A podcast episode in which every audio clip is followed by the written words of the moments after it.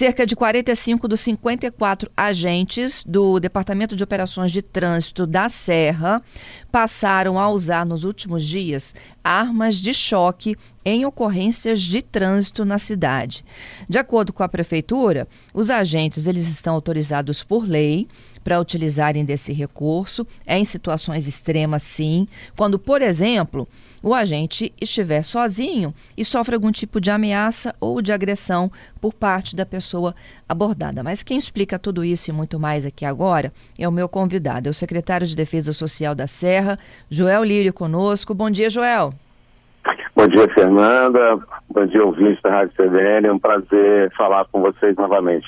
Eu é que agradeço. Como é que foi a experiência aí dos primeiros dias? Vocês já precisaram de usar arma?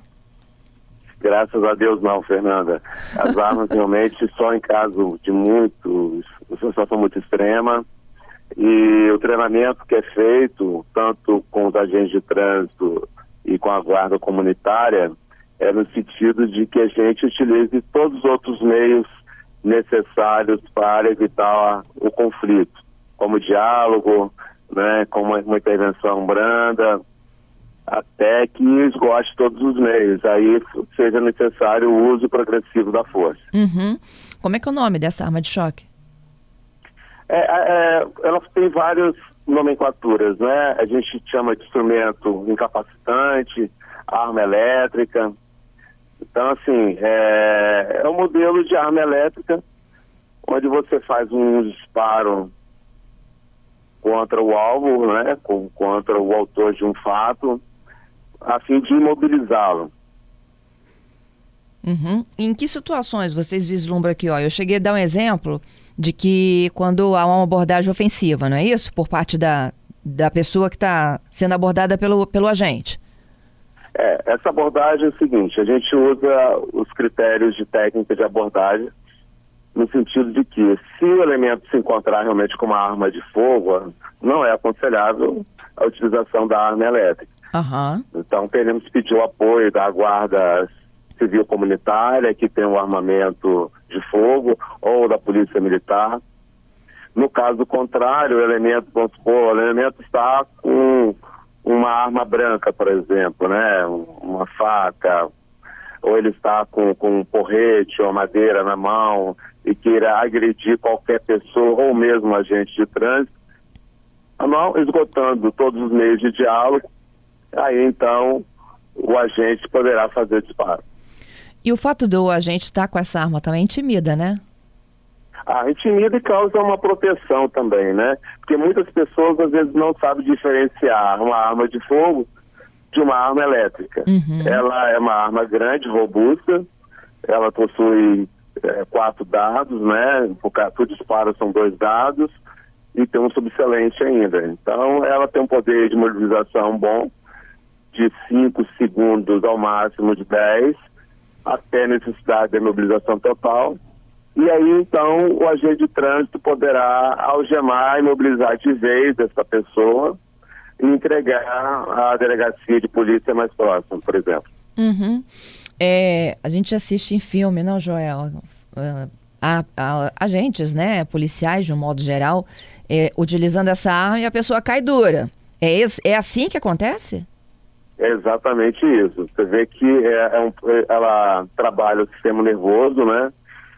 E com isso a imobilização temporária dessa pessoa que foi atingida pelo esse raio elétrico, esse disparo elétrico. Então ela Aí, desmaia então, mesmo?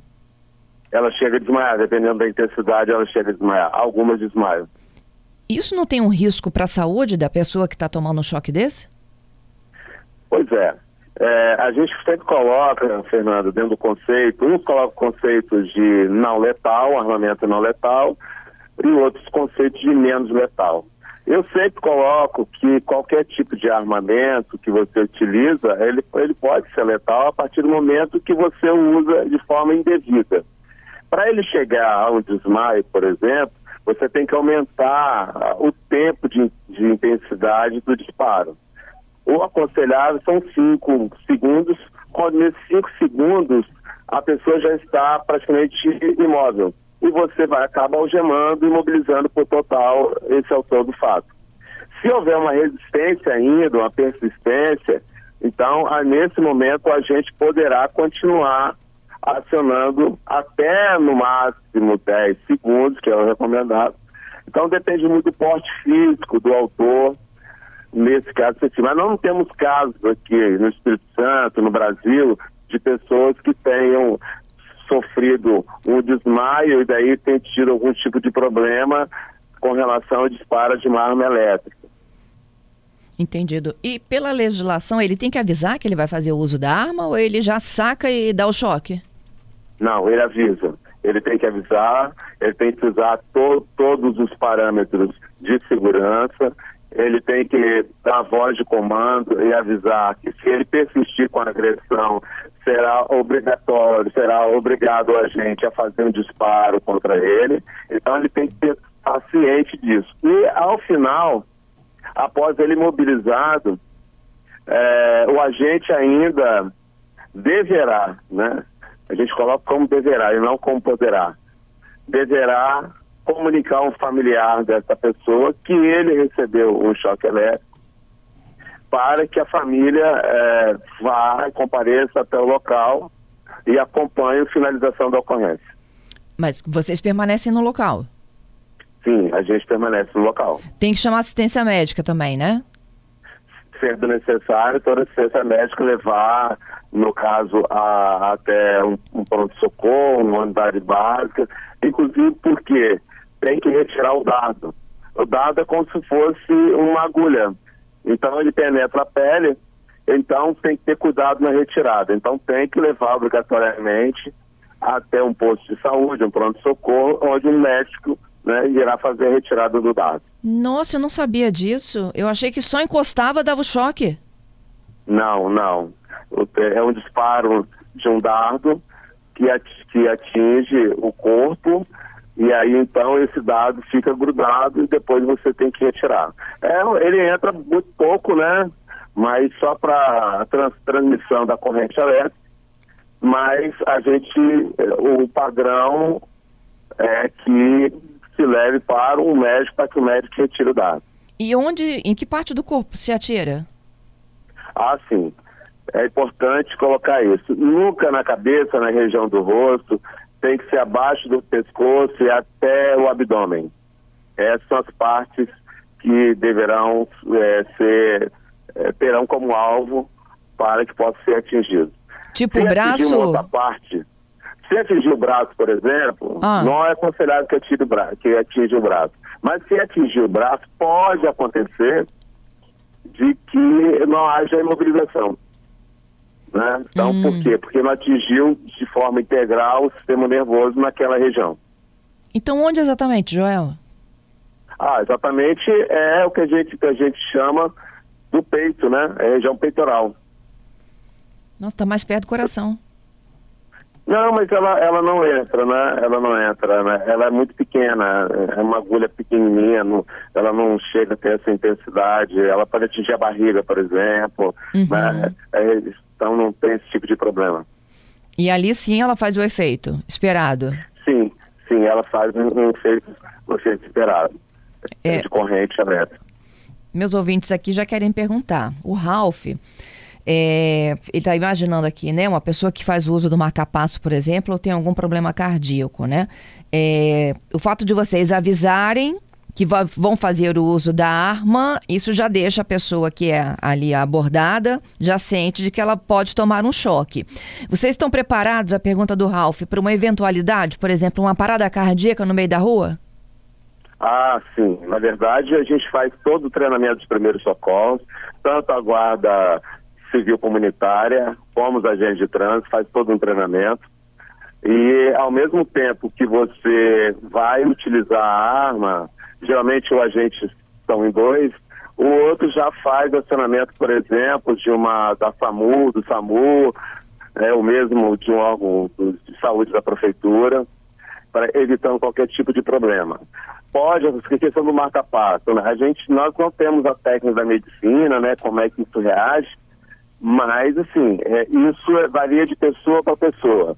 Às vezes, um autor de grande porte, você pode dar um disparo desse de arma elétrica e nele não ser imobilizado, demorar a ser imobilizado.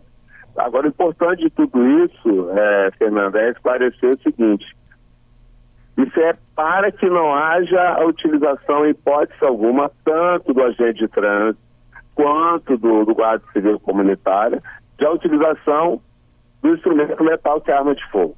Então é muito é preferível, até na, na, na, linha de direitos humanos, da preservação da vida, que você utilize esse instrumento. Como, por exemplo, o spray de pimenta. O spray de pimenta é um, um instrumento menos letal. Uhum. Mas ele tem uma regra é, e um procedimento a ser utilizado. Se eu utilizar um spray de pimenta numa distância que atinja, por exemplo, os olhos de um autor de um fato, esse pimenta pode causar um dano na vista até irreversível na pessoa. Então, tem todo esse procedimento é, treinado e cuidado, até na questão dos instrumentos menos letais. Entendido. É, Joel, tem alguns ouvintes aqui me perguntando como que é a regulamentação da, do uso de armas não letais pela guarda. É lei federal?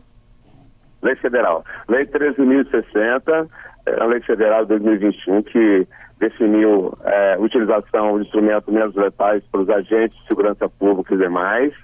Então, ela permite esse tipo de utilização de ferramenta. Assim, é, a ideia do legislador é que os agentes de segurança possam cada vez mais deixar de utilizar o instrumento letal. Só em situações de combate, realmente de uma resistência muito grande, de confronto, que possa utilizar o instrumento letal. Então, para que a gente possa também diminuir a questão da letalidade no Brasil como um todo. Uhum. O Ronaldo está citando aqui uma súmula que diz que a guarda não tem poder de polícia.